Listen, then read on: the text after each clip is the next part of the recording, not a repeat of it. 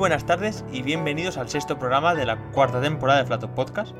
En este programa hemos hablado con Pep Basas y su copiloto Axel Colorado, con los que hemos hecho una entrevista en dos partes. En la primera parte hemos hablado con ambos de, la, de lo que ha sido su temporada en el europeo y todo lo que ha acontecido, incluso prestando especial atención a lo que fue aquel final de Canarias, donde acabaron excluidos y demás, donde nos han contado una, una historia de esas de las que os va a hacer reír. Y hemos hablado de la imposibilidad de, bueno, o de lo complicado que tiene el PEP estar este año en el europeo por tema de presupuestos. Y luego también hemos hecho una segunda parte con, con el propio Axel, con el que hemos hablado de su experiencia por Chile y con los dos pilotos sudamericanos con los que ha estado, tanto con Pedro Heller como con Emilio Fernández, con el que lo hemos visto más recientemente. Así que junto a Nacho y a Iván he estado haciendo allí una muy buena entrevista. Más, tenéis más de una horita de programa para disfrutar. No no os digo nada más. Os dejo con la entrevista.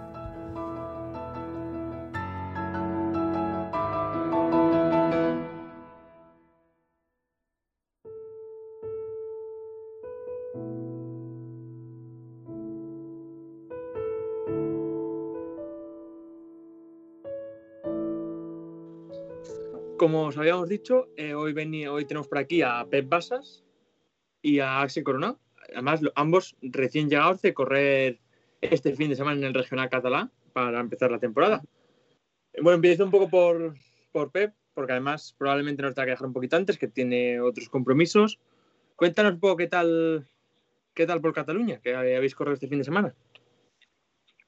Bueno, la verdad es que nosotros fuimos inscritos de última hora. ah, nos inscribimos, creo que era el viernes por la noche, la semana antes de correr. Y fue porque hablé con, con Joel de otras cosas y me ofreció pues poder correr, correr aquí. Luego hablamos con la organización, nos, nos- dejaron inscribirnos. Y nada, yo quería correr este rally, ya lo quería correr el año pasado, pero, pero no podíamos. ah, y, y este año pues lo pudimos hacer. eh, quería hacer los tramos míticos de, de aquí Cataluña cuando se corría al Costa Brava. No los había hecho nunca, no solo había hecho el Àngels y, Santa Pelaia y los demás no, ¿no? Pero la verdad es que muy bonitos. eh, correr de noche a lo mítico también, también fue, fue muy bonito y, bueno, al final el resultado pues eh, fue bueno, ¿no? Ah, había gente con, con coches eh, mucho superior que nosotros, pero bueno, se notó un poco el rodaje que tenemos de, de correr el europeo y, y- y tener las cosas claras con solo dos pasadas y la verdad es que disfrutamos muchísimo, el coche funcionó perfecto y, y nosotros también, aunque no, no fuera con Axel a la derecha, que se me, se me hacía un poco raro, ah, y la confianza pues eh, tampoco era al 100%, pero la verdad es que muy contento, muy contento por el resultado y, y con el ritmo, con el ritmo que tenemos. Sí, porque Axel, estuviste también por allí corriendo. Yo sí. Yo Axel, también, sí. sí. Yo lo que pasa es que me inscribí un día antes que Pep, porque yo tampoco iba a salir a este rally, porque Xavi iba a salir con Oscar Sánchez para hacer un regreso a la competición y etcétera, etcétera, pero a última hora le salió, le salió trabajo y no pudo ser, y entonces Xavi pues me dijo, va, pues vamos tú y yo.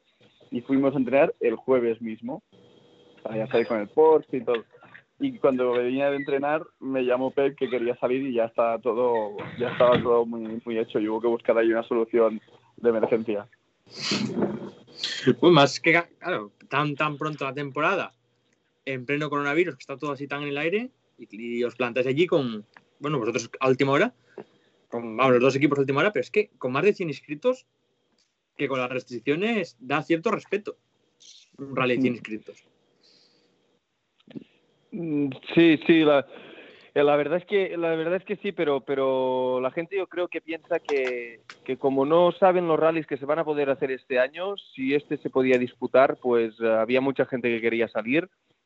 Como decía antes, son tramos míticos, tramos muy bonitos, un rally largo de dos días que aquí, por ejemplo, en Cataluña la gente no está acostumbrada porque normalmente los rallies son de un día, son de 80 kilómetros, 90 como mucho, y la gente cuando, cuando vio los tramos y vio que era el primer rally de la temporada y que no saben lo que van a poder hacer durante toda la temporada, pues yo creo que la gente quería salir, quería disfrutar y, y así, así fue, ¿no? Ah, hubo un poco de bajas porque los, los tramos ah, eran difíciles, ah, sobre todo los del viernes por la noche eran complicados, hubieron varios abandonos, pero, pero mucha gente se reenganchó el día siguiente y, y pudo seguir y yo creo que la gente está muy contenta de la organización y, de cómo se disfrutaron los dos días. Bueno, eh, Nacho, Iván, eh, os dejo a vosotros a preguntar un poco más por, por todo el tema por todo el tema de las complicaciones sí. de Hola, ¿qué tal? Soy Nacho, ¿cómo estáis? Oye, ahora, siguiendo con el, con el hilo este del Rally Lloret, eh, eh, ¿no os equivocabais en algún, en algún control horario y os marchabais juntos? Porque además, claro, salíais ahí los dos, los dos pegaditos y alguna de estas seguro que diréis, espera, que tú te vas a, mi coche o al tuyo, ¿no?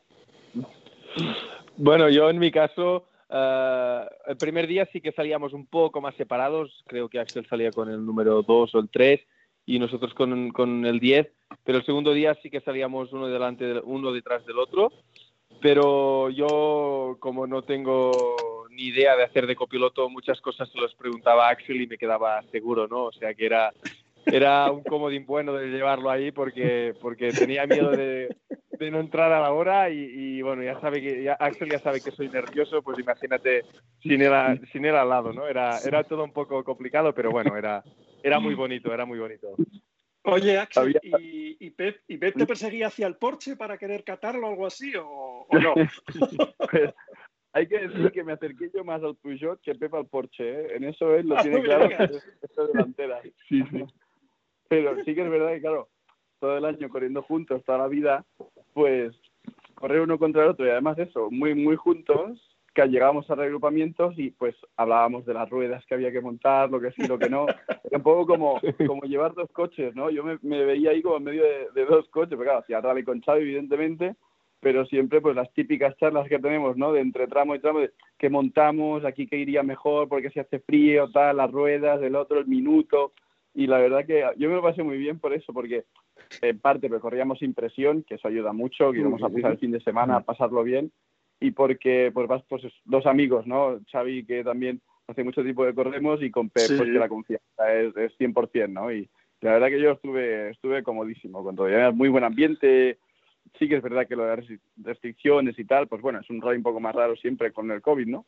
Pero el ambiente, lo que es de carreras puro y duro, fue la verdad que fue, fue muy bonito. Oye, que, que menos mal que los dos ibais a pasar el fin de semana ahí un poco relajados y tal, y que casi os lo planteasteis el jueves porque los dos acabasteis en el podio. No lo sabemos hacer esto, esto no lo sabemos hacer, es, nos sale de dentro, Axel, ¿eh? nos sale de dentro. Yo creo que si hubiéramos corrido juntos, eh, nos hubiéramos envenenado un poquito más. ¿eh? Sí, yo creo que sí. Yo creo que Porque si corremos juntos, el uno por el otro y otro por el uno, venga, vamos a por ese, vamos a por ese, y se nos hubiera, bueno, se hubiera puesto la cosa Era difícil era difícil, ¿eh? También, claro, un R5 ahí que, que corría, que, que, cada bucle eran ruedas nuevas y yo iba con ruedas viejas y, y, era difícil, era, era, era muy difícil ganar, pero bueno, estuvimos allí, estuvimos ahí. Muy bien. lleváis, desde 2000, lleváis desde 2018, pero ya parece que lleváis toda una vida conviviendo juntos, ¿no? Sí, sí, sí, casi, casi, casi, casi, casi, casi. Empezamos 2018, Axel y yo hicimos alguna carrera, 2019 igual, mitad de temporada con Axel, mitad con Manel y luego ya sí que el planteamiento del europeo era de salir juntos. Y... Pero aparte de, llevar de 2018 haciendo carreras juntos, llevamos desde 2015 ya que nos conocemos de las carreras y, y del trabajo y, la amistad siempre une, eh, siempre une un poco más. Sí, yo creo que hace mucho ¿eh? el hecho de, incluso antes de haber corrido, ya éramos amigos, ya nos conocíamos, ya pasábamos días juntos por ahí trabajando y tienes una relación diferente. en el coche ya todo pasa con tensión, ¿no? Pero es con alguien con quien te entiendes muy bien dentro y fuera y eso para pasar días fuera de casa y todo se agradece muchísimo. Hemos ido, yo creo que hemos ido súper bien. Sí, sí, sí. La, temporada, la temporada del europeo también yo creo que, que ayuda, ¿no? A estrechar esos esos lazos de relación aún más, porque al final son vivencias que, pasáis juntos, eh, al final siempre eh, competir fuera, yo creo que ayuda un poco a, a, evolucionar ¿no? al piloto y al copiloto. En el caso de, Axel ya había competido en algunos, en algunos países extranjeros, pero para, para Pepe esa primera experiencia de, de, competir en el europeo y además hacerlo con un buen amigo, yo creo que fue, fue clave, ¿no? Sí, sí. Eh, para mí ha sido la mejor experiencia de mi vida de, de, carreras porque eh, eso de irnos un domingo o un lunes para correr la semana siguiente o el fin de semana siguiente, pues es, es una cosa es una cosa muy rara y, y muy bonita, ¿no? Y, y, como decías, pues estrechas mucho los lazos de amistad porque pasas muchos días fuera de casa, uh, nos llevamos muy buena relación, nos pegamos unas risas brutales, uh, lo pasamos uh, cuando se tiene que pasar bien lo pasamos muy bien y luego cuando tenemos que estar ahí en el trabajo, pues eh, ya no somos los dos amigos, ¿no? sino somos el piloto y el copiloto que van a, a, luchar por ganar. Y ha sido un año muy bonito, lástima de que era nuestro primer año así completo fuera de España y, y, quieras o no hay gente con mucho rodaje y no, no hemos podido llevar pues la, la victoria final a casa, ¿no? Pero, pero yo creo que ha sido un año bonito, un año que hemos cumplido un poco con las expectativas y, eso, ir con, un amigo uh, todo el año a dar vueltas es, es, una cosa pues inolvidable. Entrevistamos, entrevistamos a Fren hace, hace unos, unos meses y nos comentó que en, el, en el europeo específicamente, es el que más domina él, que hay que plantearse programas como a, dos años, ¿no? porque el primero es de aprendizaje y, un campeonato como el de Europa está lleno de trampas. ¿no? Eh, y parece ser que los dos últimos campeones, eh, que fueron el, mismo Efren y, y Kenton, le están dando la razón. Tan complicado es eh, poder llegar y, y, y, ganar, aunque tenga ritmo, como, como, habéis, eh, como habéis demostrado vosotros, Axel. Es complicado porque vas a rallies nuevos y rallies muy diferentes. No es ir a pues como en el Nacional, que más o menos se conocen, son los de siempre. No, ahí te planteas un campeonato en que hay un rally muy característico. Empiezas en Roma, que es un asfalto más clásico, luego te vas a Letonia, que es una tierra rapidísima tipo Finlandia, entonces ahí sales de tu zona de conocimiento, luego te vas a Hungría, que hay asfalto, pero también hay tierra y tampoco has estado nunca en un, en un sitio parecido. Y claro, eso solo se solventa si tienes muchos kilómetros encima. Que, claro, es lo que nos ha pasado quizá respecto a Thorn. Thorn es un, es un piloto que forma mucha parte de, de Ford, de la ruta de Ford, y ruedan mucho, muchos test, etcétera. Y al encontrarte con tan nuevos y tan específicos, el tener mucho rodaje con el coche, muchas tablas en, saber cómo afrontar cada zona, zona más mala, zona más buena, si patina más, si patina menos, hay ciertos momentos en que tienes un plus. Y eso nosotros, pues por desgracia, no, no veníamos tan rodados ni hemos hecho unas campañas tan fuertes como Torno en el Mundial y cosas así. Y claro, ahí es un poco más el, el valor que le puedas poner y el talento, ¿no? Que con eso es con lo que nos hemos defendido y, y más que bien, diría yo.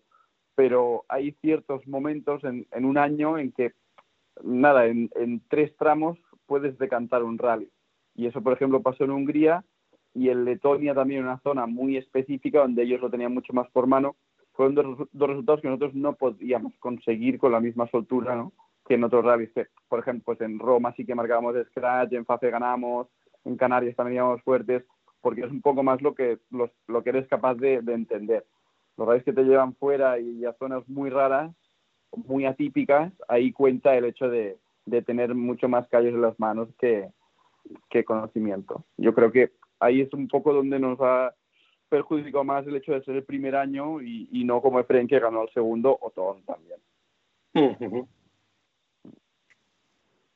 ¿Y qué es lo que más os ha sorprendido? Espera, ¿no? todo, ello, todo ello que no vivisteis un, un, europeo con todas las pruebas clásicas, ¿no? Porque Azores, si, hubieran, si hubiera estado el Barum, por ejemplo, eh, sí. incluso la posibilidad de correr en Spa, eh, son rallies que son mil y una trampas y que al final es lo que dices tú, eh, son rallies de haber de contar con esa experiencia, de, de, haberlo corrido en alguna ocasión, de que te haya pasado, haber pagado la novatada, por así decirlo, el primer año y, y el segundo, pues bueno, tener esa, ese bagaje encima.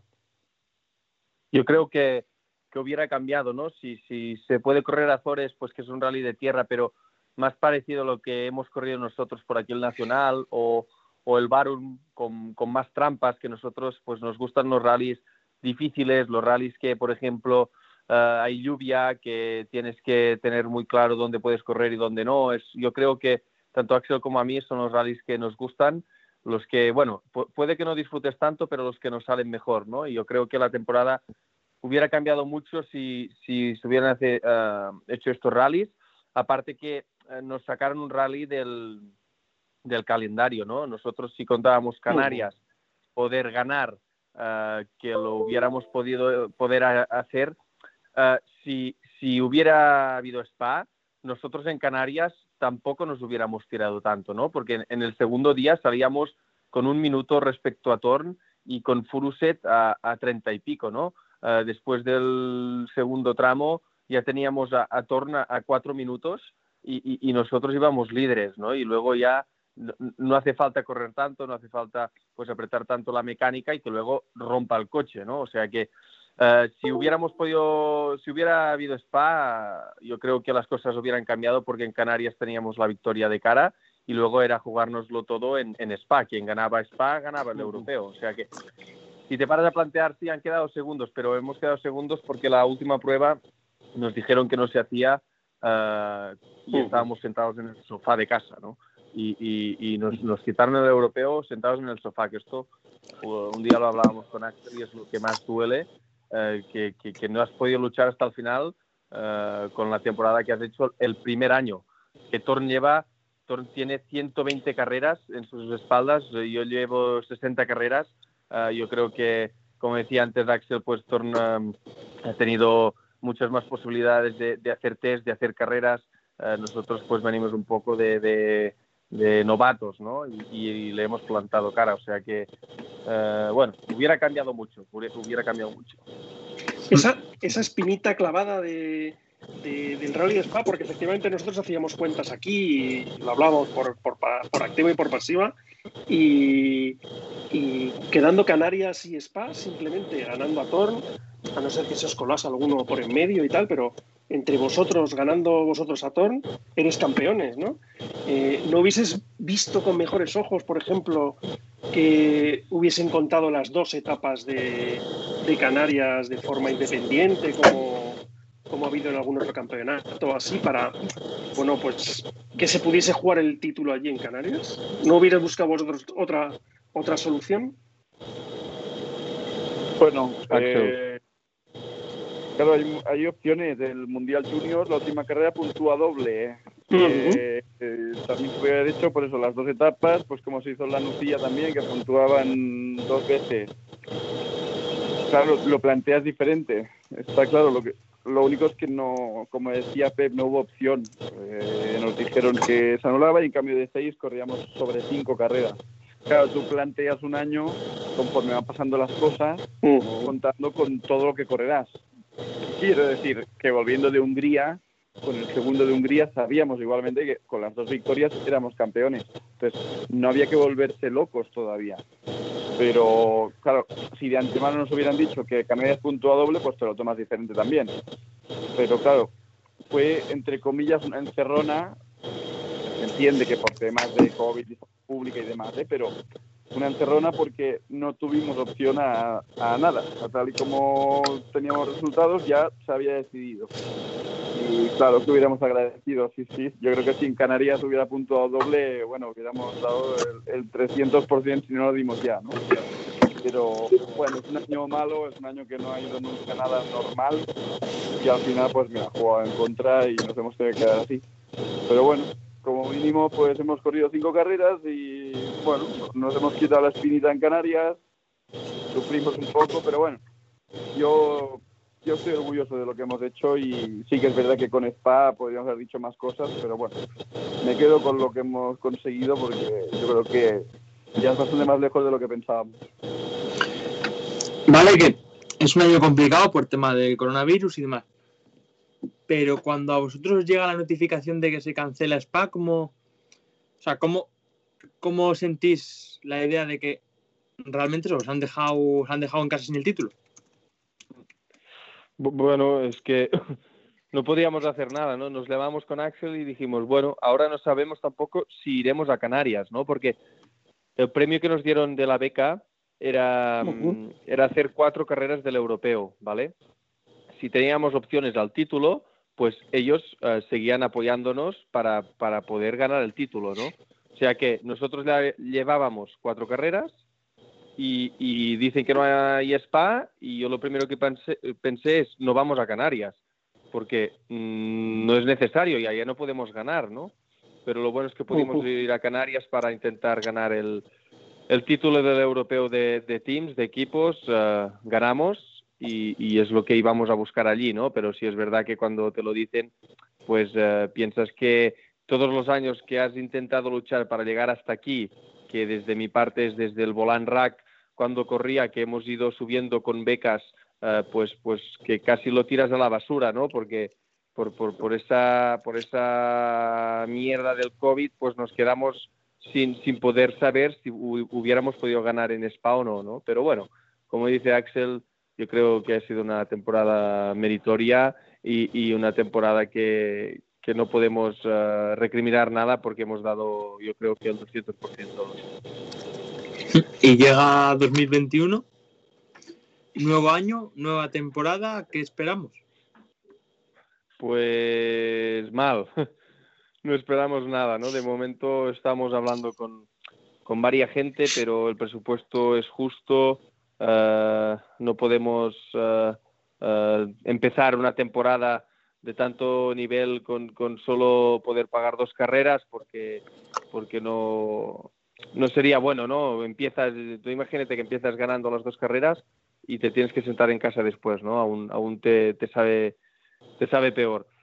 De momento estamos buscando, pero la verdad es que la verdad es que el tema el tema está un poco jodido por eso, ¿no? Porque suben nuevos pilotos, sube Alejandro Cachón, eh, se va a hacer el europeo, la Federación tiene que apoyar a, al nuevo becado de, la Federación y, nosotros pues ya nos apoyan, pero no no tanto como para poder disputar el europeo, ¿no? Estamos buscando fórmulas os puede ayudar que se haya retrasado el, inicio de temporada. Hemos visto que, ha habido cambios con el tema de, las pruebas portuguesas. Canarias también se va al final del calendario. Eh, ¿Os da esto un par de semanas más de margen para buscar mm, eh, apoyos? No. Bueno, se puede, se intenta, pero, pero es que el problema es que no son 10.000, ni 15, ni 20, ni 30. ¿sabes? Sí, sí, Son 100.000.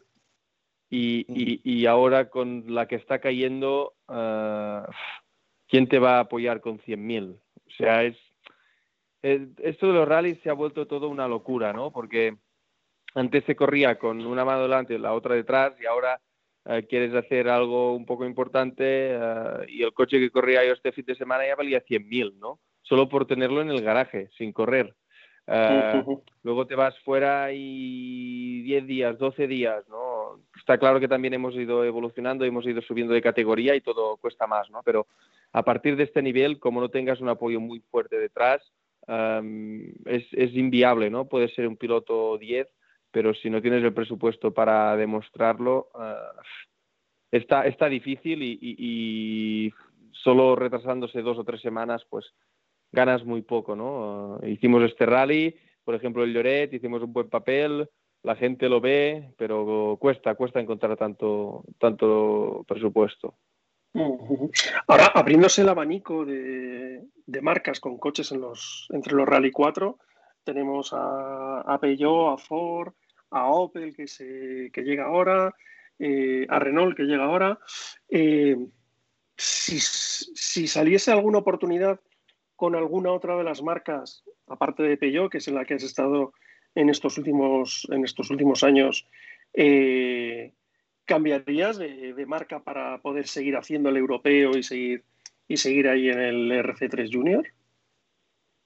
Hombre, con, con una buena propuesta, pues todos hablarlo, ¿no? Y no estamos atados al 100% con, con Peugeot, nos ha ayudado hasta ahora, siempre hemos corrido con coches de Peugeot porque porque la verdad es que eran muy competitivos, pero sí es verdad que si se nos ofrece una posibilidad de correr el europeo pues con otra marca, pues todo es hablarlo, ¿no? Yo creo que, que ni Peugeot se, se, les sabría mal ni, ni, nada, ¿no? Sino ellos no nos pueden ayudar este año, pues yo creo que, lo importante al final es pensar un poco eh, de tú mismo con el piloto y decir tú, si se tiene que correr con otra marca, pues que el coche sea competitivo y nosotros vamos ahí a por todas, ¿no? Yo creo que no sería no sería ningún, ningún problema disputar el europeo con otra marca, sino al contrario, ¿no? Mientras haya más marcas, más posibilidades hay de, intentarlo.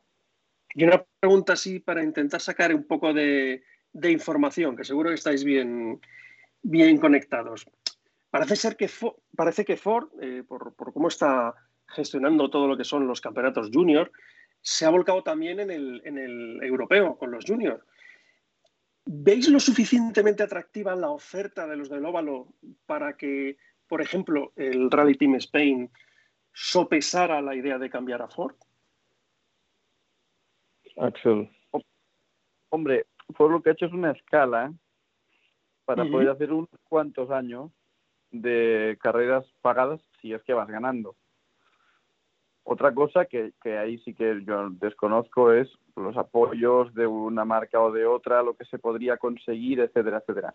Pero sí que es verdad que si tú pones a un piloto en un Fiesta Rally 4, en el RC3 Junior y lo gana, corre el RC Junior con el Rally 3 y lo gana, va a hacer el Mundial Junior con el Rally 3 y lo gana, acaba en un R5, habiendo ganado todos los campeonatos. ¿no? Entonces, tienes cuatro años por el precio de uno si es que ganas todo a ver, por, lógica sí que es razonable que alguien pase a ese, a ese coche para intentar eso. Pero claro, aquí sí que es verdad que en el tema del programa de la federación y demás, estamos eh, siempre acorde a unos sponsors que son los que históricamente han apoyado los proyectos, ¿no? Entonces, también vincularse a Peugeot mm, nos ha funcionado siempre porque ya se corre la beca con los Peugeot y siempre hay un cierto vínculo en cuanto a marca y bueno, ha sido una garantía de éxito para ganar el europeo, ¿no? Pero bueno, ahí no sé si los intereses personales de un piloto o de otro que pueda decir yo aporto tal para ir con Ford, no llego a unos temas tan de oficina, ¿no? De, si podrías cambiar de, de, marca voluntariamente para hacer eso. Sí que es verdad que para un privado, para ya no Team Spain, sino un cualquiera, a día de hoy la elección del Ford para el RC Junior, pues mm, es lógica, ¿no? Porque lo ponen más de manera. Y, viendo también cómo ha evolucionado la, categoría superior en el, en el RC Junior, que, que pasa de disputarse a bordo de un R5 a ser actualmente un monomarca con los Fiesta Rally 3. ¿Qué, os parece esta nueva clase? Tanto el coche como la forma de reorientar el, Campeonato Europeo Junior. ¿Pensáis que es acertado o es suficientemente demandante el, salto desde un Rally 4 a un Rally 3? Eh, ¿Qué pensáis al respecto? Uh, bueno, uh, yo creo que primero de todo ahora en el Rally 4 han puesto una brida, que nosotros este fin de semana ya salíamos con brida, eh, por temas de por temas de bueno de que el Rally 4 no gane el Rally 3, ¿no? Luego, luego el negocio no funciona, ¿no? Eh, la marca la marca Ford, uh, quieras o no, es un negocio, ¿no? Ellos empiezan desde abajo, pero hablan con quien tienen que hablar y, bueno, eh, sale el tema de eso de los Rally 3, que van a disputar ahora el RC Junior con Rally 3, pero claro, ¿quién tiene Rally 3? Ford. Sí, solo Nadie más, ¿vale? O sea, ya seguimos con el negocio. Eh, luego, tú, si haces el, el RC3 Junior, como hemos hecho nosotros este año, con Ford y lo ganas, te dan seis carreras con el Rally 3. Pero si tú haces el RC3 Junior con Peugeot, Opel o otra marca o Renault y lo ganas, solo te dan tres carreras eh, con el Rally 3, ¿sabes? En RC Junior el año siguiente. ¿Eso por qué lo hacen? Porque desde el inicio ya empieces con Ford, ¿vale? Es lo que, bueno, es, el negocio, o sea, el tío, bueno, con, Ford, lo ha pensado bien. Con Ford y con Pirelli, ojo, porque, porque ahí también está Pirelli es obligatorio. Pirelli es obligatorio en, el europeo. Eso ya desde. Bueno, en el, en el europeo, en el RC3, ¿eh? El RC3 creo que es creo que es, es, obligatorio, o al menos en, el junior. Yo creo que es en las junior, en, ambas. Porque, por ejemplo, sí, que, sí que en la general, yo recuerdo que, por ejemplo, Lukianuk usa Michelin. Sí, y Solans también usa pues Michelin y no sé quién más. Pero, bueno, ¿qué pasa? Que la, la escalera que han formado es... Días, días. Este, de hecho, el, trofeo este que ha planteado Toxport con los, con los Renault Clio eh, son Michelin, por eso no pueden ir, no pueden competir dentro del RC3 Junior, aunque serían coches que, entran dentro de la categoría, lo tienen que sacar aparte porque, porque van con Michelin. Al final, eh, sí, sí, te tienes que pegar casi al binomio Ford-Pirelli para poder ir, subiendo. Eso no sé si es bueno o es malo o, por o los premios merecen la pena o excluyen un poco a los demás. ¿Cómo lo ves? Bueno, bueno, es que es, lo que te decía, es un negocio, ¿no? Quien quiera entrar, pues que entre. El problema cuál es? Que si yo tengo el apoyo de Peugeot desde hace cuatro años, no voy a cambiar a Ford para que me dé tres carreras más. ¿Sabes? Yo quiero hablar con mis patrocinadores y decir, tú, estos me dan eso. ¿Tú crees que si hacemos con Peugeot podríamos llegar a hacer esas tres carreras, tal, tal, tal? Claro, lo que quieren es que tú empieces con Ford para tener el, escalón. Y, y ahora de momento el Rally 3 solo hay Ford. Y yo creo que en dos o tres años solo habrá Ford, porque ni Peugeot acaba de sacar un coche nuevo. Uh, uh, Opel también.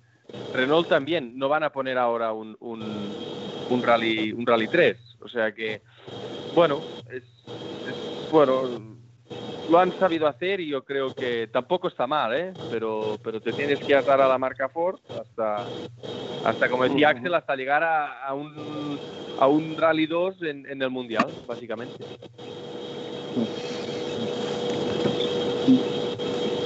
Yo lo, único hay de todas, veo, más barato. Hay de todas formas eh, rumores acerca de que Toyota y Hyundai estarían preparando un rally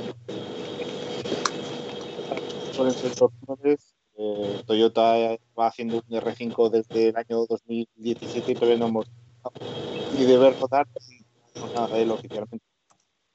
Eh, lo que dices tú, es una monomarca y, es lo que hay. Han sabido aprovechar el negocio, ahora además lo han ampliado con el Rally Star y desde luego no se le puede echar en cara a, Malcolm Wilson que esté haciendo el encaje de bolillos para mantener el Sport como lo está manteniendo los resultados desde luego en el Mundial ya vemos que no están acompañando.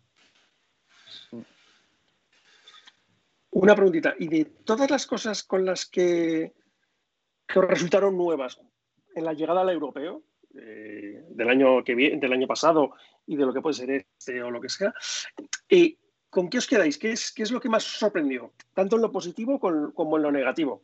En lo, en lo negativo si lo podéis decir, ¿eh? Empiezas tú, Axel. Venga. Hombre, lo, lo, más sorprendente, cuanto a experiencia personal, que has ido a correr fuera, has ido a correr, eh, te vas en avión a hacer las carreras y tal. Lo que sí que me sorprendió fue que a principio de año éramos muchos rivales, en Roma éramos muchos buenos, el grupo de cabeza era bastante nutrido, había Ratstrop, Hokanen, Thor, y, a lo largo del año ha ido cayendo gente. Eso, por ejemplo, en una junior del mundial igual cuesta más que pase. Pero ha ido desapareciendo rivales fuertes, rivales buenos, también por falta de resultados, me imagino, ¿no? Y bien, sorpresa, claro, sorpresa, no sé, es eso, es que te ves tú en un entorno nuevo, todo tiene más envergadura, haces un rally de una semana, entonces Mm, todo gira en torno a un ambiente mucho más profesional. Te sorprende, pues, encontrar un helicóptero de cara siguiéndote en un tramo, ¿no? Porque no, no te lo esperas eso en un rally normal. Pero nos asustamos, ¿eh, Axel? Nos asustamos, ¿eh? siempre pasa, ¿eh? Con eso, con el helicóptero. ese tipo de cosas sí, son las de rally grande, ¿no? Que te ves en que, oye, estamos en un embolado que ya es serio, que ya es el nivel máximo de, de este deporte, ¿no? Y de negativo, pues quizá eso, quizá lo negativo haya sido para mí haber, haber ido perdiendo rivales viendo cómo, no sé, cómo se bajaban del campeonato a mitad de año cuando realmente se prometían carreras chulas. Sí, sí, pero mm. sorpresas negativas por parte del europeo, yo pues personalmente no he tenido ninguna. No sé Pep, pero yo contento. No, no, no, no. la organización es impecable. Tampoco, no. Cuando nos excluyeron, por ejemplo, que dices, hostia, qué putada, tal, uh, tenían toda la razón del mundo, ¿no? tanto el piloto, copiloto como el equipo quieren llegar a meta sí o sí. Lo intentas todo.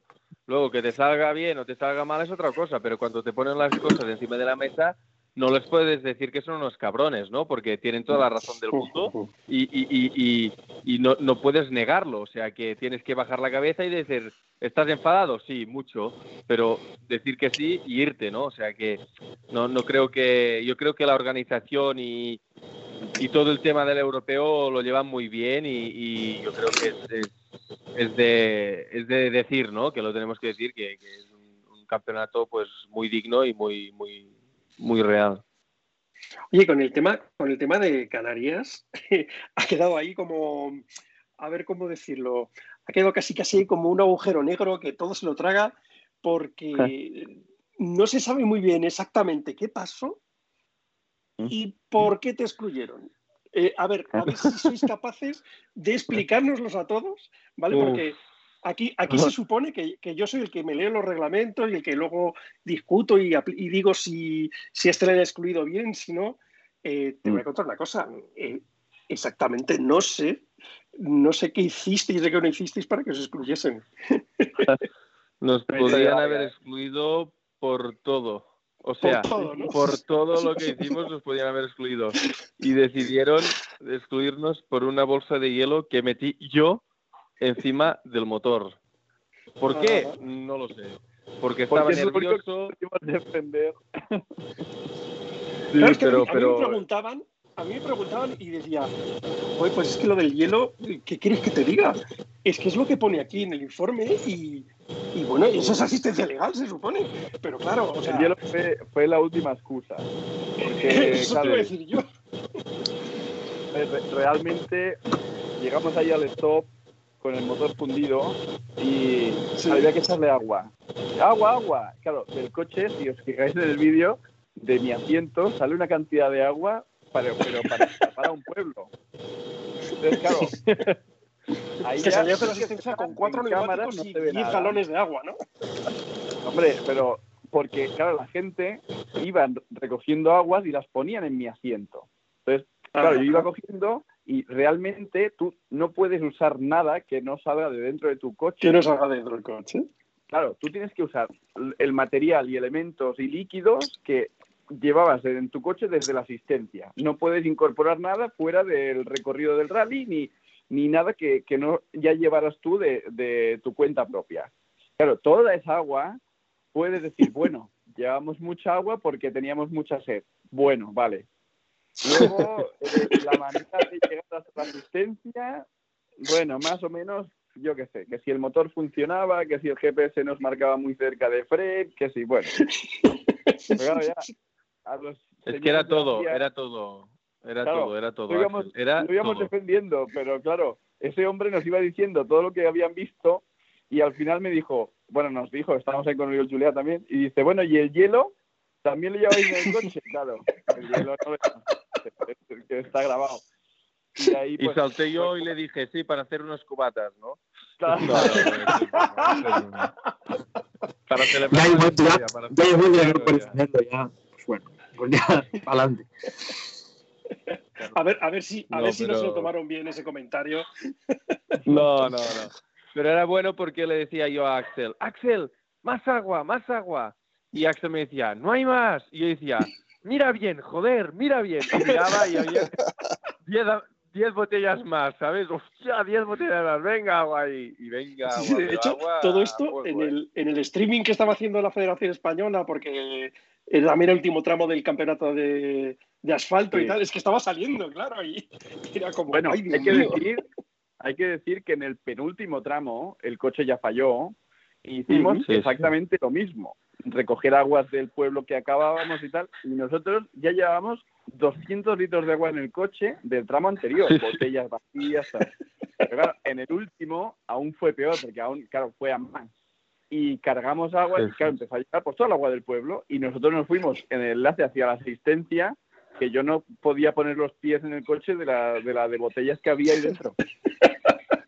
a, mí me hacía gracia porque estaba la gente diciendo, a mí me hacía gracia porque estaba la gente diciendo, decirle a Fren que no toque el coche, que no toque el coche, y diciendo, no creo que sea el mayor de los problemas ahora mismo que Fren se apoye en el capó para sujetarlo, porque aparecían botellas de agua por todos lados. Aquello fue, además, no solo es el streaming del nacional, es el streaming del europeo que también estaba en directo y estaba por ahí Julian Porter también. sí, a ver, que tenía mala defensa. Sí, sí. sí, no había defensa, no. Tenía mala defensa, no. No había defensa posible para defender eso. Era, era. Lo bueno es que tenemos las copas en casa. Esto sí que es lo bueno. primeros, primeros quedamos. En realidad quedamos primeros. El problema fue luego ya que no, que no, que no, bueno, que nos excluyeron. Entramos a nuestro minuto, ¿eh? Clavado. Nuestro minuto, pam, ahí estábamos nosotros. O sea que. Sí, lo cual, lo cual después echar el coche no es fácil. No, no, no. Aquí viene, otra ¿eh? pregunta que ya, esta si no me la queréis responder, no hace falta. Para mm. compensar, ¿cómo se compensa el tiempo para entrar en el minuto? ¿Cómo se? ¿Cómo qué? O sea, que sí, después de, haber, después de parar en el enlace a hacer todo esto, tú tienes que llegar al minuto a ticar. Mm. Ah, bueno, eso jugamos con lo que sobraba, ¿eh? Eso no, no hubo que hacer tampoco ninguna barbaridad.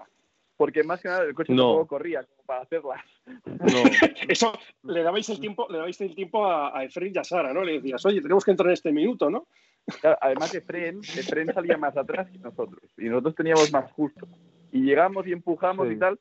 Lo bueno es que teníamos cuatro minutos con Torn. Y sabíamos, habíamos ido haciendo cálculos, que si perdíamos dos minutos en el tramo, nos quedaban dos minutos.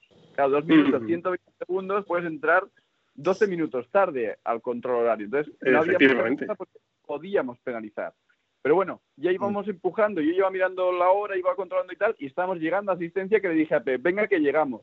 Y el empujón, el achichón de entrada al reagrupamiento, lo hicimos en nuestro minuto, y sí, sí, con la inercia que cogimos bajando, llegamos al control y ahí entramos a reagrupar empujamos el reagrupamiento y entramos a asistencia y todo todo al minuto y luego ya el típico vídeo ese viral de, de la salida de asistencia que también era era el momento que tocaba sí sí.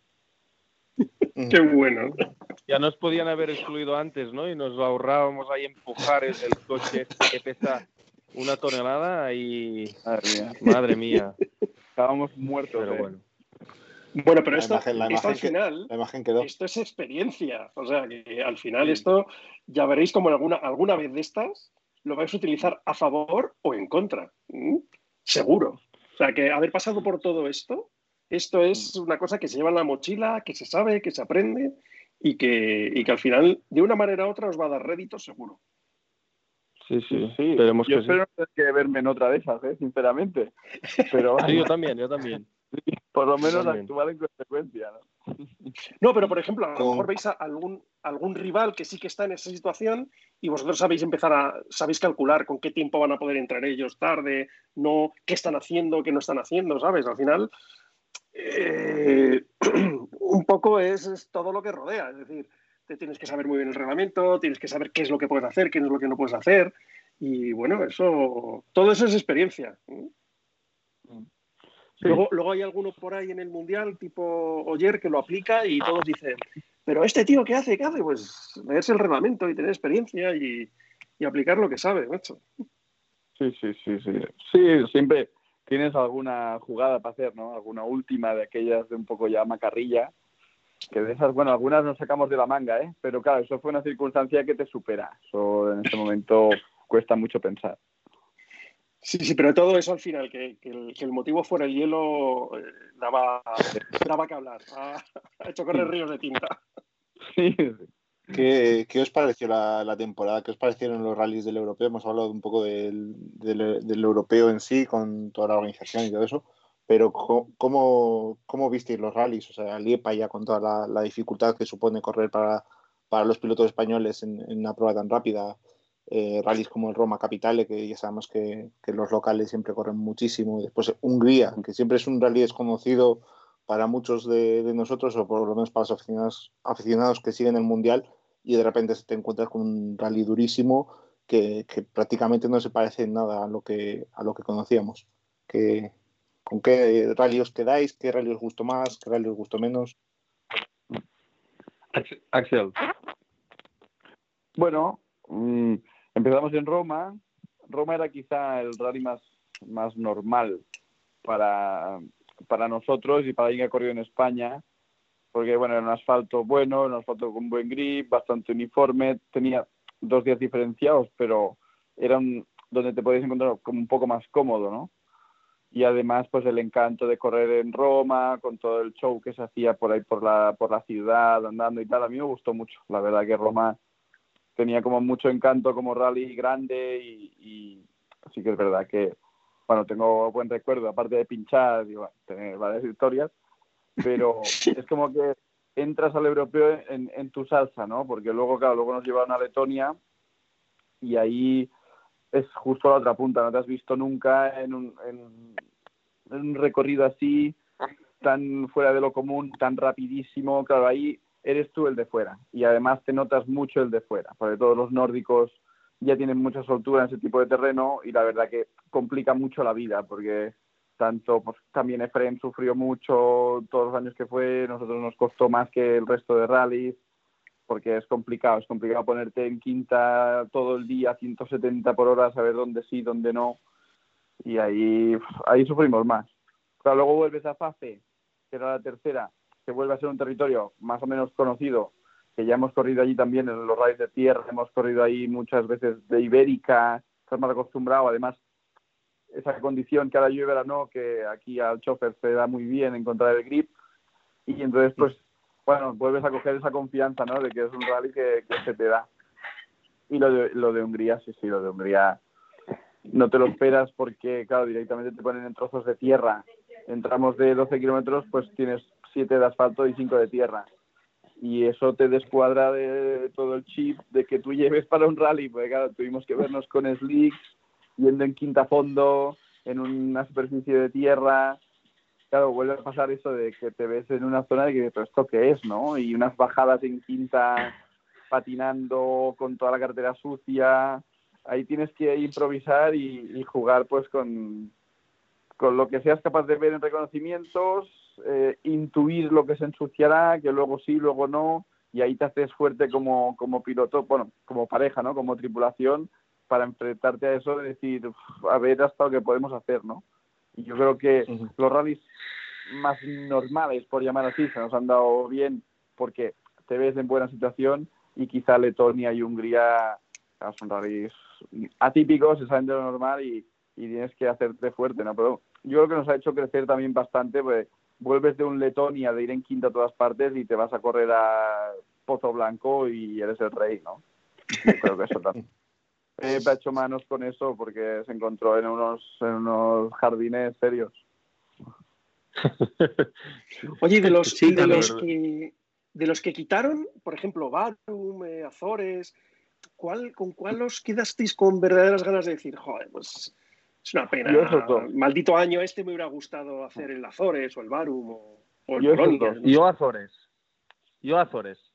Barum también, pero Azores Hostia, porque vi todos los vídeos del año anterior, todo el mundo me ha hablado muy bien, yo creo que era un territorio para nosotros, ah, para, para, intentar ganar, ah, y que el rally es, bonito, es muy bonito y complicado, que es también lo que nos gusta un poco, ¿no? Pero, pero bonito, muy bonito. Y el Barum, por lo emblemático que es, ¿no? Y, y también me hubiera gustado mucho. Hombre, el Barum a, esas velocidades tiene su complicación, ¿eh?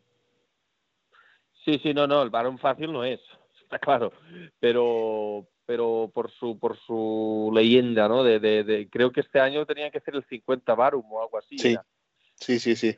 Era, el 50 aniversario de, la prueba. Imagínate, imagínate los años que hace que, que se hace el Barum y todo el mundo también ha hablado muy bien, o sea que bueno, los dos los dos que bonitos bonitos también nos han faltado, pero bueno.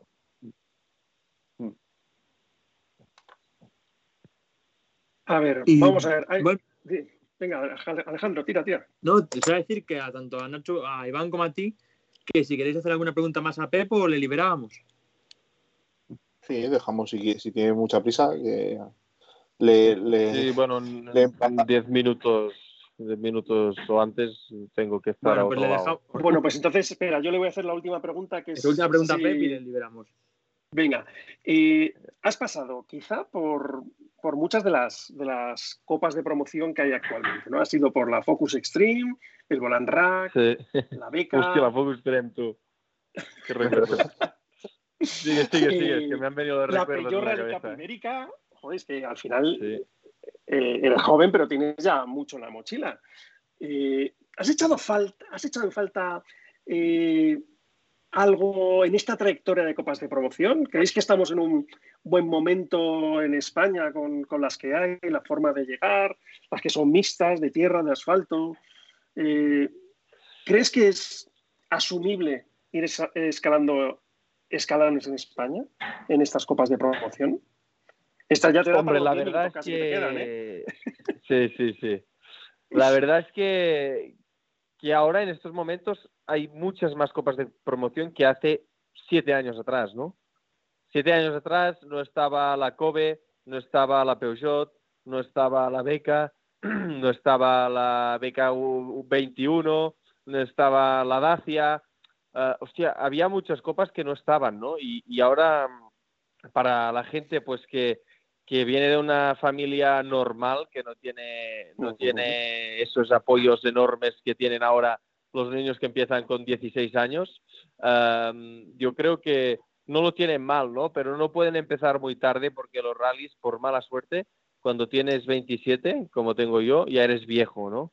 Ah, para, para los patrocinadores, para la gente que te apoya, pues ya dicen que eres viejo porque ya no puedes llegar a, lo más alto, ¿no? Ah, yo creo que nosotros, gracias a las copas de promoción, gracias de la Focus Extreme por donde empecé hacer mis primeras notas, a, aprender un poco lo que eran los rallies. Luego ya salté en la era del rack, con el volant rack, con, todo el apoyo del rack y, con el premio final que era hacer la beca, que eso eh, era impensable, ¿no? Llevaban 10 años que, no, podían apoyar ningún piloto hasta una, beca o una copa monomarca eh, en el campeonato de España, ¿no? Así fue, nosotros pudimos hacerlo, quedamos subcampeones y el año siguiente, pues con también apoyo del RAC, de la Federación Catalana de Automovilismo, de, apoyos de aquí de Cataluña, pues pudimos hacer el otro año y ganarlo. Sin esas copas, nosotros no hubiéramos sido subcampeones de Europa, pero no hubiéramos ni salido de Cataluña a correr. Es impensable, ¿no? Por lo que os hablaba antes de, los presupuestos que, se, les, se les está yendo de madre, ¿no? Porque es todo, los coches son muy buenos, pero todo es muy caro. O sea que yo, yo creo que podrían haber más copas, sí, pero yo creo que ya hay muchas que han hecho un salto brutal porque eh, este año la Clio pues eh, también ha tenido ha tenido cinco inscritos pero el año que viene creo que serán diez eh, yo qué sé la beca también no paran de haber inscritos la Peugeot Rally Ibérica 30 inscritos o sea que es yo, yo creo que hacen unas copas muy buenas y espero que no paren porque hay muchos jóvenes que sin estas copas no se lo pueden permitir y no pueden demostrar su talento, que es lo que hemos hecho nosotros, básicamente. Le, preguntamos a. no, espera, déjame terminar. Le preguntamos a, Cohete, le preguntamos a Neil, le preguntamos a eh, alguno más, que es a Efraín, le preguntamos a ver qué coche clásico histórico del mundial o de, del mundo de los rallies le gustaría pilotar por una vez y desde luego no creo que te puedas escapar sin, esta pregunta. ¿Cuál te gustaría? Hombre, a mí el que siempre me ha llamado la, atención, pero no del World Rally Car, eh, sino sería un Seat Ibiza Kit Car. Eh, siempre me hubiera gustado, ¿no? Fueron campeones del mundo en el 95, 6 y 7 o algo así. Es un coche que me hubiera gustado mucho. Eh, pilotar y está claro, ¿no? En el Mundial pues me hubiera gustado mucho el que yo cuando empecé a verlo, eh, que era fan incondicional, pues era el Ford Focus World Rally Car, ¿no? Pero, pero yo me quedaría con el Seat Ibiza Kit Car porque es un coche de verdad, es como un R2 pero el hermano mayor y, y, a mí el R2 me ha dado uh, muchas cosas de carreras, ¿no? Tú escuchas subir un R2 y, es de carreras total. Imagínate, pues, con un kit car por, por esas carreteras tienes que volverte loco. Y yo, yo me quedaría con el, con el Ibiza Kit Car. Tú eres de los que el salto del R2 al, a estos nuevos Rally 4 no, te convence, ¿no? no, no, no es que no me convenza, que a mí me gusta mucho el Rally 4 y, si tú vas por tiempo, pues es un segundo coma tres más rápido que el R2 y se nota, ¿no? Pero las sensaciones uh, de carreras total, de ir de, con el cuchillo entre los dientes, con el R2 uh, se notaba mucho más que con el Rally 4. Yo hice ahora el Rally Lloret el otro día y, le decía a mi copiloto que no está acostumbrado a, venir a ir con coches grandes, decía, pero es que si yo no noto que, que, corramos y si vamos pues normal, yo, no tengo sensación de velocidad. Está claro que sí que tienes, ¿no? Pero no, pero no mucha, ¿no? Y él me decía, bueno, yo que no he subido con ningún aparato de esto, sí que se nota ya que se corre, ¿eh? pero no tienes la sensación de R2 de ir, de ir todo el rato a fuego. O sea, es muy distinto, muy distinto, pero disfrutas con los dos. Yo, yo este año he disfrutado muchísimo con el Rally 4 de lo que te llega a permitir, ¿no? Es, es un coche que, que, que, puedes correr muchísimo y te permite muchísimo. O sea que es bonito el Rally 4 también. Bueno, Pep, pues esperemos que a haber sido a última hora encuentras encuentras los apoyos para volver al europeo y aprovechar toda esta experiencia que nos has contado para, para imponerte el año que viene y yo creo que a final de temporada, si hay suerte, te, te llamamos y nos cuentas un poco cómo fue el año.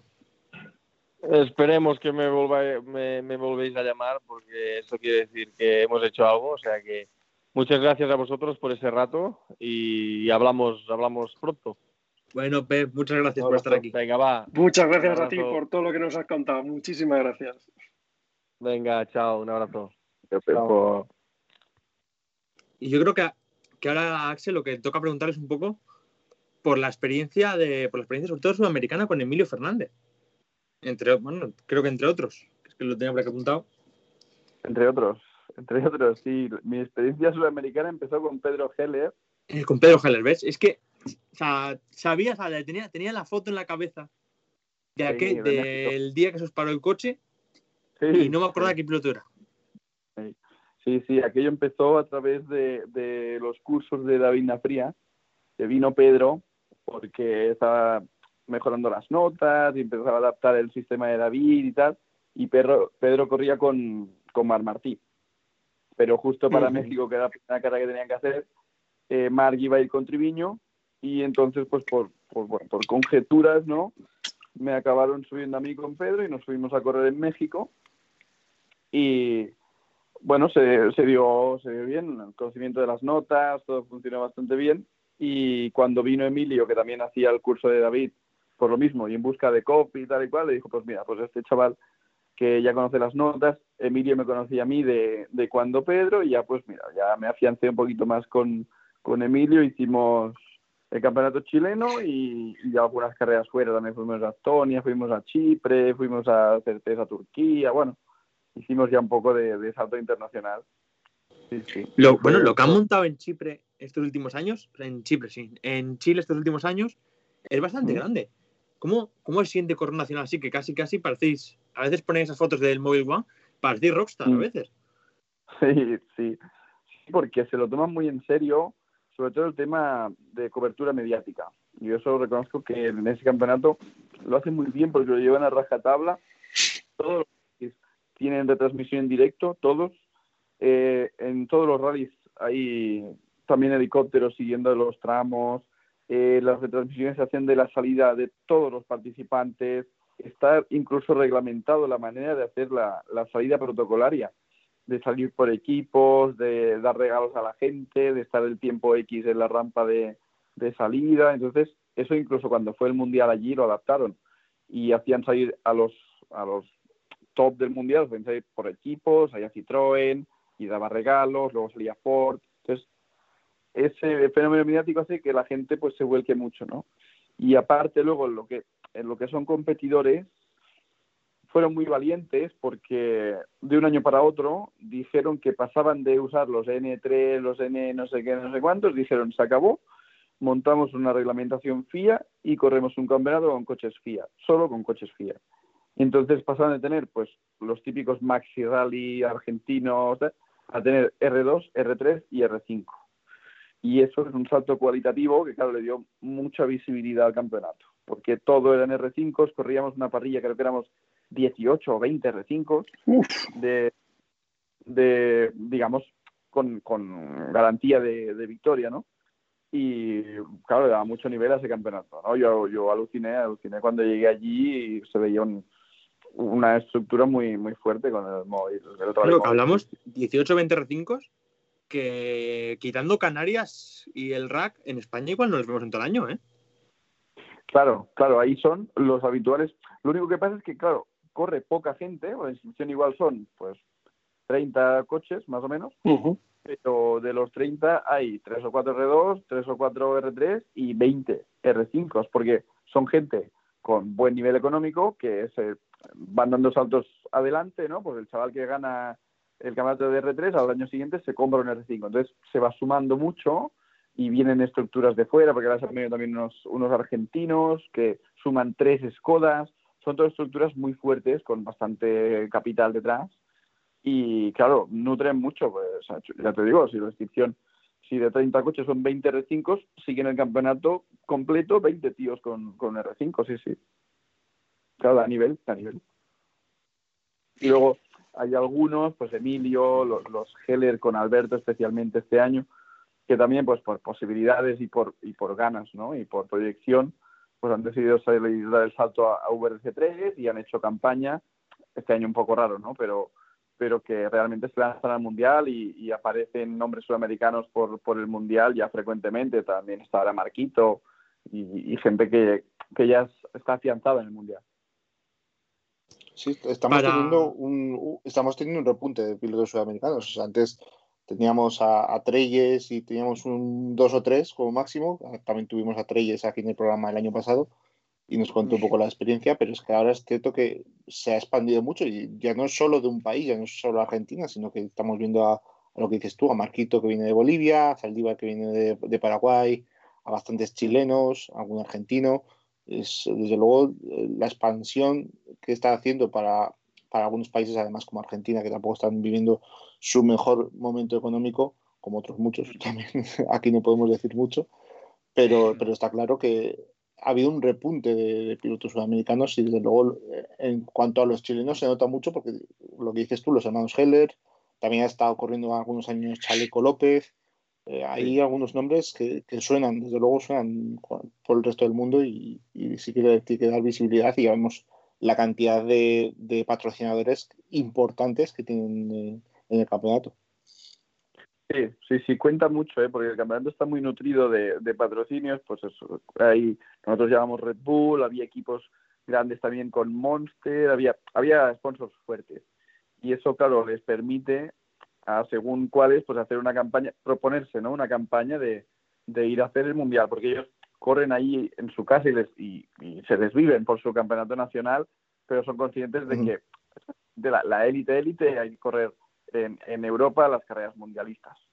Y, y sí, sí, se pueden permitir esos programas de decir, corremos el nacional chileno o argentino o lo que sea, y ahí vamos haciendo inclusiones ¿no? en, el mundial y así van haciendo cantera también cantera va saliendo uno luego otro y al final pues se acabarán afianzando sí sí Mira, yo eh, por, por, trabajo y tal a veces he coincidido en, Chile precisamente y, de pronto sí que me he encontrado retransmisiones en directo de, de, pruebas del, del móvil 1 del móvil 1 Rally Chile.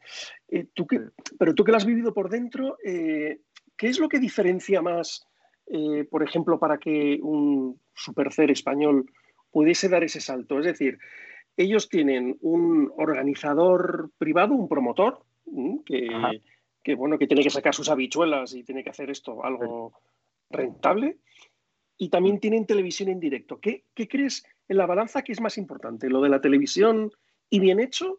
¿O tener un, una organización profesional que lo lleva, que, pueda sacarle rentabilidad.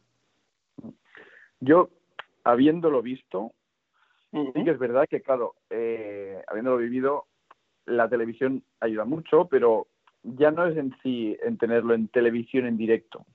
Es en que hay retransmisiones por Facebook Live, eh, hay retransmisiones por todo tipo de redes. Eh, se acerca muchísimo a la gente porque se, se busca el pueblo donde ir y montar eh, en la plaza del centro del pueblo pues una firma de autógrafos, porque además lo que te digo, te reglamentan, o sea, tú como igual en la carrera X sabes que te toca la firma de autógrafos y, vas a estar ahí una hora firmando. Entonces, claro, lo acercan a la gente, no, no te digo obligados que te obliguen a estar, ya te gusta a ti, ya, nos gusta a todos, ¿no? Estar por la gente, poder firmar fotos y todo. Pero entonces tienen unos protocolos muy marcados que te acercan, aparte de que hay una gran inversión del promotor para que sea un deporte mediático, porque ya te digo, la cobertura de helicópteros, cámaras en directo, retransmisiones de tramos, cámaras en la salida, en la llegada, entrevistas en directo, todo eso, a ver, es un dinero que hay que invertir, ¿no?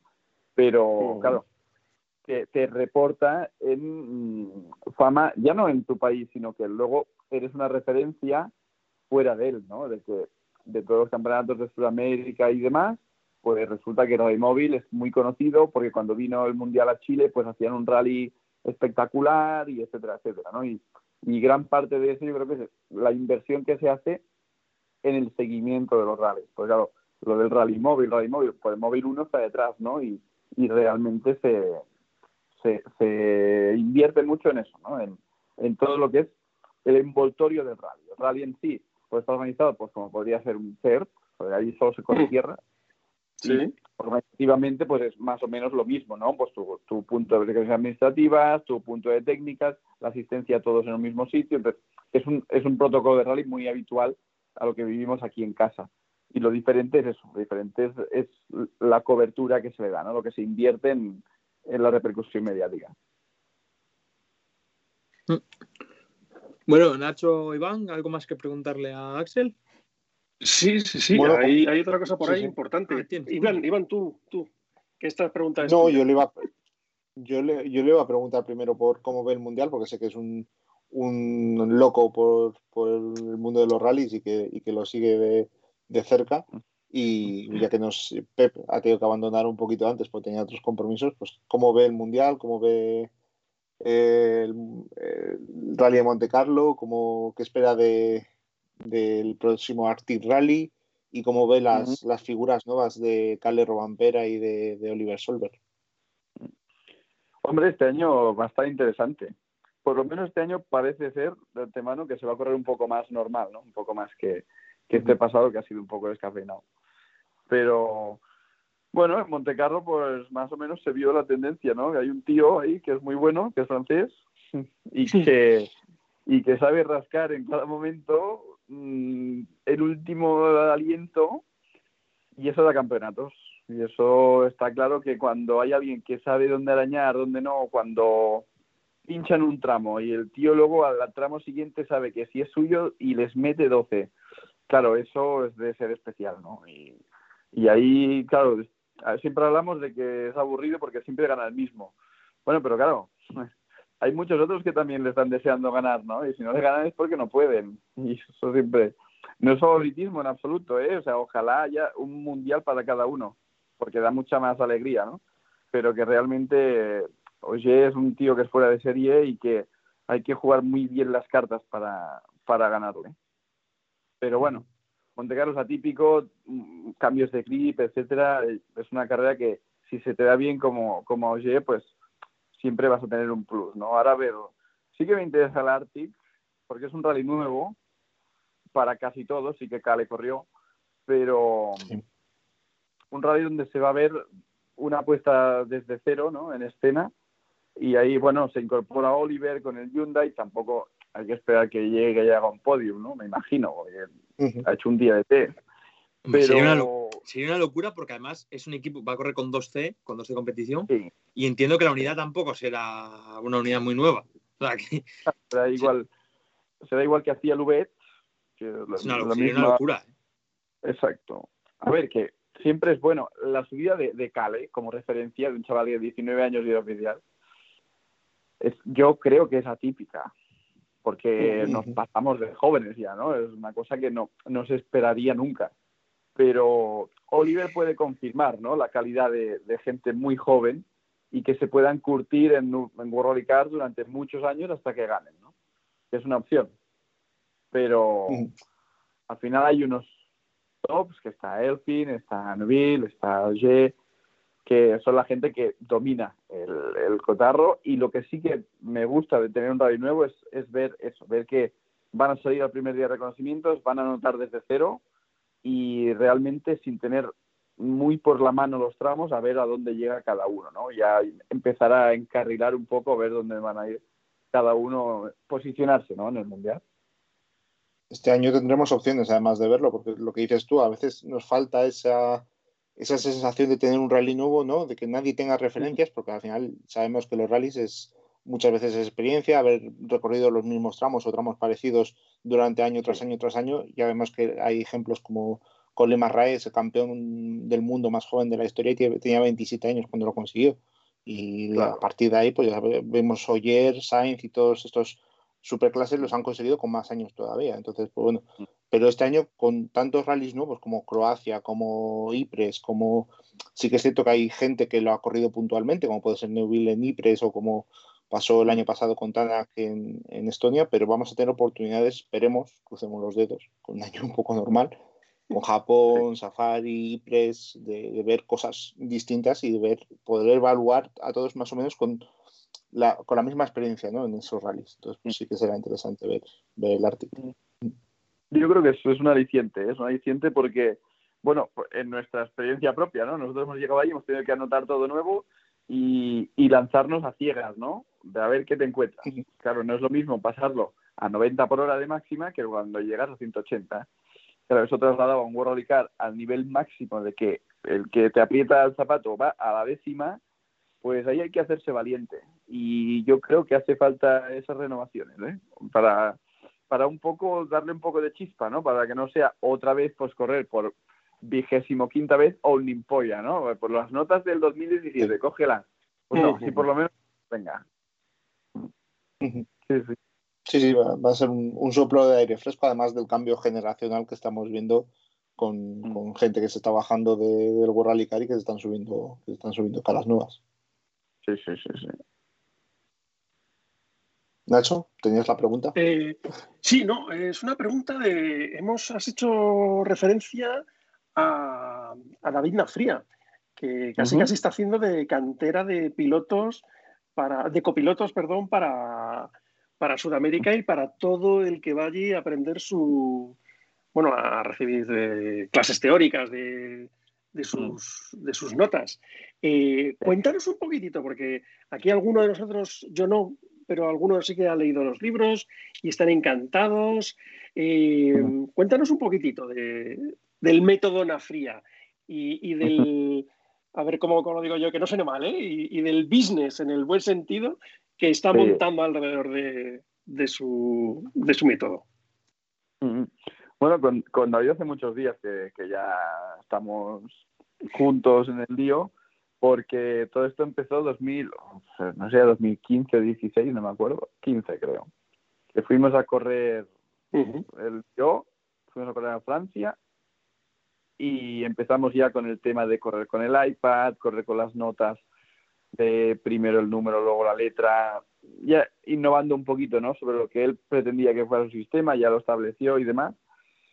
Y, a partir de ahí es un trabajo mucho de, análisis, casi, casi te diría que enfermizo, de mirar un board del mundial, de cómo lo apunta este, cómo lo apunta el otro, o si esta palabra es buena para apuntar tal, qué quiere decir con esto. Entonces, es una investigación que empezó pues en la época Loeb y, y se ha tirado con la época Oye, ya los actuales están casi todos, ¿no? Los tiene transcritos David. Y se trata de ver el, si un tío ha ganado nueve mundiales, pues cómo apunta las cosas para ganar esos nueve mundiales, ¿no? Porque algo tiene.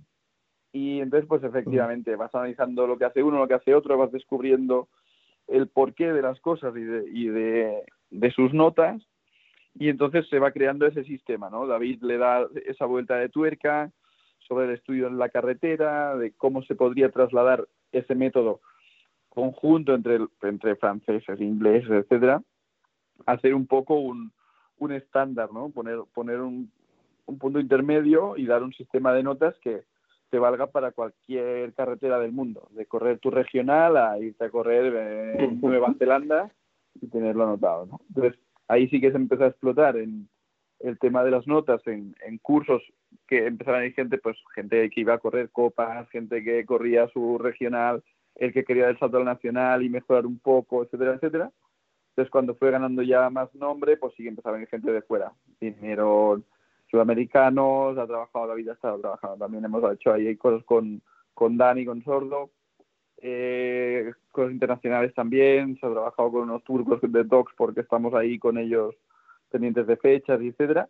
Y realmente ha sido eso, explotar un, un análisis de, de, los más buenos para poderlo trasladar al global de pilotos que vengan a, a, aprender de eso, ¿no? Entonces, él ha hecho eso que es de cara a los pilotos, para que los pilotos aprendan a leer la carretera, ¿no?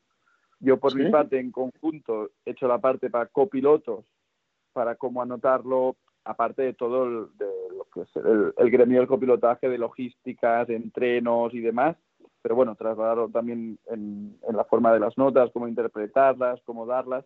Entonces hemos hecho ahí un poco un, global de como de academia, ¿no? Para, para la gente que quiere dar ese pasito para adelante y, y se trata de eso, de que el piloto aprenda a leer un poquito más la, la carretera y el copiloto a tener más control de, de la carrera, ¿no? Aparte del tramo. Y en eso estamos, básicamente. Oye, y, así ya me acaba de venir así la pregunta a la cabeza, no ni tenía apuntada ni nada y a lo mejor te meto en un embrollo.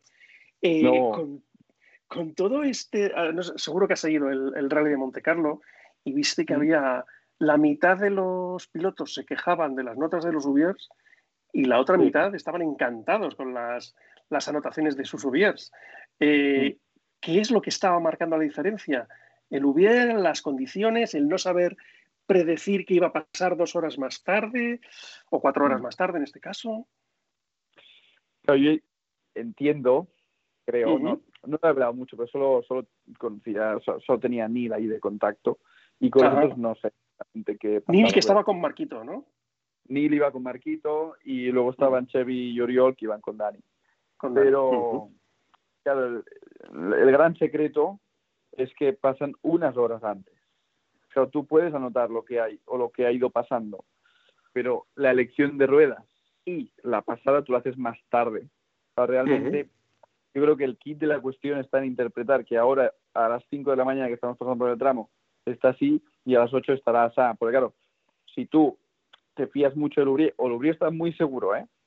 No, no, estará helado, segurísimo, tal. Vale, pues tú sales de asistencia a las 7 de la mañana con ruedas para hielo y luego resulta que va así y no está helado. Entonces, se ha secado porque ha salido el sol, etcétera. Entonces, es un conjunto de el equipo de Meteo más el equipo de Ubriés que se que se entienda, ¿no? se interprete cómo va a ir mejorando todo. Porque un Ubrié, un, una alerta de un sucio, de una frenada húmeda, de una placa de hielo que hay en un apoyo, eso siempre te lo va a dar y siempre va a funcionar, ¿no?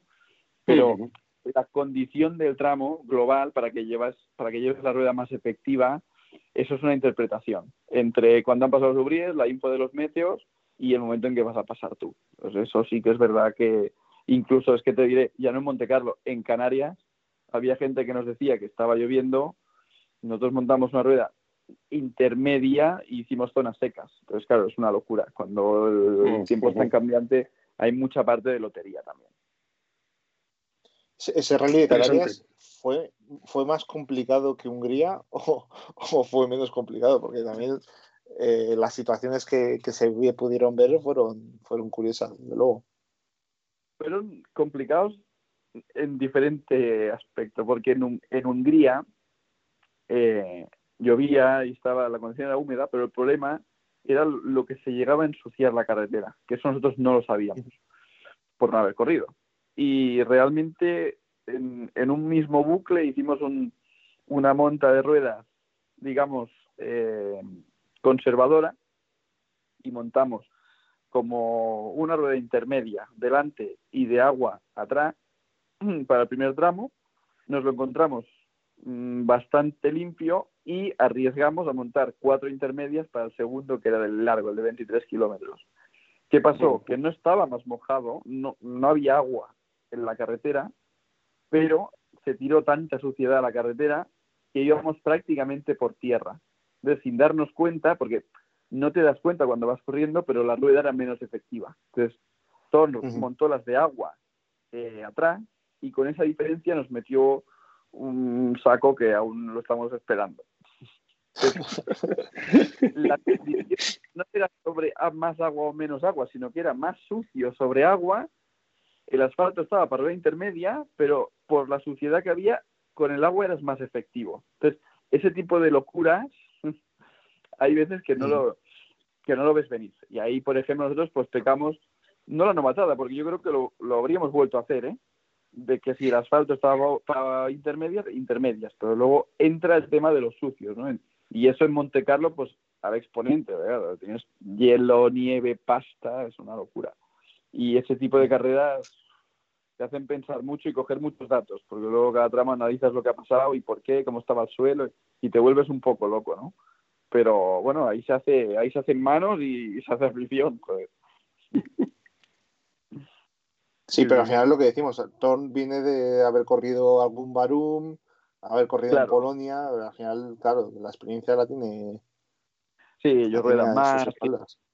Claro, tiene más por mano zonas malas. Eh, en Hungría ya muchas zonas que era ya pura trinchera y si interpretas bien por dónde pasar o por dónde no, ganas mucho en muy pocas curvas y eso siempre pesa. Claro, al final un piloto puede ser muy bueno, pero el rodaje te da un plus respecto al resto. Aunque los dos sean muy buenos, el que rueda más siempre gana. Sí, bueno, ya lo decís vosotros, lo de, que, que, vienes de, de, de, Estonia, digo, de Lituania, ah, de Letonia, perdón, he dicho ahí todos los países básicos. Vienes de Letonia, te vas a Tierra de Agua y, y te vas como un tiro, claro, porque la sensación la tienes ya, es... Claro, claro Hicimos, hacíamos tramos que eran pues 110 de media. Entonces, claro, eso aquí no lo ves y realmente coges una costumbre de ir con el coche en quinta, lanzar para aquí, lanzar para allá, unas inercias, que luego pues vas, pues eso, yo que sé, en Astorga, ¿no? Que también vas cuartas, quintas, tal, es una soltura que ya tienes, ¿no? Y ahí ya es lo que pasa, que cuando viene, pues eso, viene Pep a correr el Rally de Lloret y al siguiente Rally 4 lo dejó a cinco minutos, creo. Es, es comprensible. Como, yo, como, como pues por aquí, es que ya es, es, que ya estáis preparados por otras cosas. Sí, bueno, te, te, curte. Y realmente lo, lo, que aprendes más cuando vas más lejos es correr en otras condiciones. Cuando se ensucia, cuando se moja, cuando esto. Aquí en España sí que tienes líos. Vas a un ferrol que llueve y flipas, ¿no? Pero mm. sigue siendo ferrol. Entonces, cuando vas a sitios que tienes que adaptarte a lo que hay, es donde aprendes de verdad. Chicos, ¿algo más? Pues le vamos a liberar. Pues sí, yo creo que, tras, una hora y, tras una hora y veinte, yo creo que va a ser buen momento para, para dejar que Axel, que Axel se marche y despedir el programa ya. Yo creo que cuando, cuando hablaba con él no se creía que podíamos estar una hora y veinte preguntándole cosas. Uy, yo no tengo final, ¿eh? Es el momento para darle las gracias por habernos aguantado durante una hora. y, ya, le, ya le diremos dentro de unos días a ver si quiere volver, porque hoy igual se lo piensa dos veces. Yo por hablar ya, ya os digo que no tengo problema. Yo, Axel, también yo te cuento que el récord todavía no, no le vas a batir. Eh, le tiene Luis Moya, que se estuvo aquí dos horas. Hombre, esto es otro nivel, ¿eh? Es otro Ya, pero una cosa, dos horas a la velocidad que habla Luis Moya son unas tres de persona normal. Sí, muchos millones de palabras. El, el, problema, Axel, el problema, Axel, es que terminamos la entrevista porque nos dijo Luis de terminarla. o sea, tú imagínate. Eso, también me lo creo. Tú imagínate la situación, porque claro, llevábamos dos horas y media y eso no tenía avisos de acabar por ningún lado porque ninguno queríamos acabarla. O sea, claro. Pero nada, Nunca lo pasamos muy bien. Hoy también nos lo hemos pasado muy bien, así que muchas gracias por, haber venido. Y ya le dejo a Alejandro que, se despida. Yo creo que yo antes me voy a despedir. Definitivamente os vamos a fichar a, a ti y a Pep porque ha sido una charla súper amena nos habéis contado muchas cosas, nos hemos reído eh, y espero que vosotros os hayáis sentido tan, tan a gusto como hemos estado nosotros, de verdad. Tanto, siempre gusta hablar de carreras. Sí. Bueno, pues nada, ya lo único es desearte un buen año y agradecerte que hayas estado por aquí. Y lo que les digo es a todos, los invitados, que si la temporada se va terciando, pues esperamos que vuelvas a repetir por aquí. Pues claro que sí, siempre dispuestos. Y tanto. Muy bien, muchas gracias. Gracias a vosotros. No. Muchas gracias, Axel. Gracias por todo. gracias, gracias. Y bueno, nada, Nacho, Iván, un programita más ya por aquí. Despediros a vosotros también. Recordar a la gente que nos puede seguir en, en Twitter en arroba Flato Podcast, en Facebook con Flato Podcast, en Instagram con Flato Podcast con las barra bajas y para escucharnos tanto en iVoox como en Spotify o en YouTube y el resto de plataformas que distribuye que distribuye Anchor, como por ejemplo pues, en el propio iTunes de Apple o, otras plataformas minoritarias que seguro que algunos tenéis por ahí. Nada más, un saludo a todos, nos vemos la semana que viene. Adiós. Adiós. Adiós.